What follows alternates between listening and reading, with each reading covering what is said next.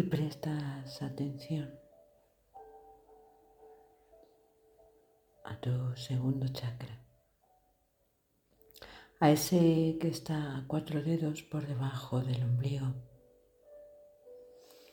ese que su color es naranja. Y ese en donde reside toda esa creatividad, toda esa que viene desde el corazón,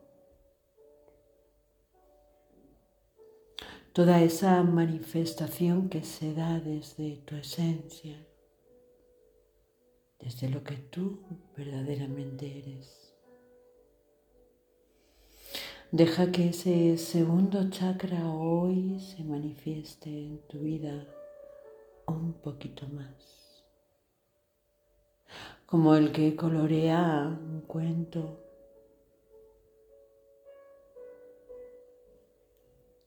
Coge ese lápiz de color violeta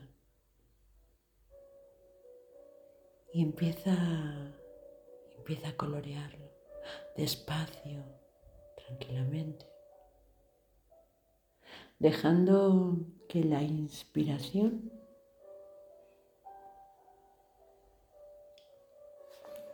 esté rodeándote, esté abrazándote. Y deja, déjate llevar serena y tranquilamente.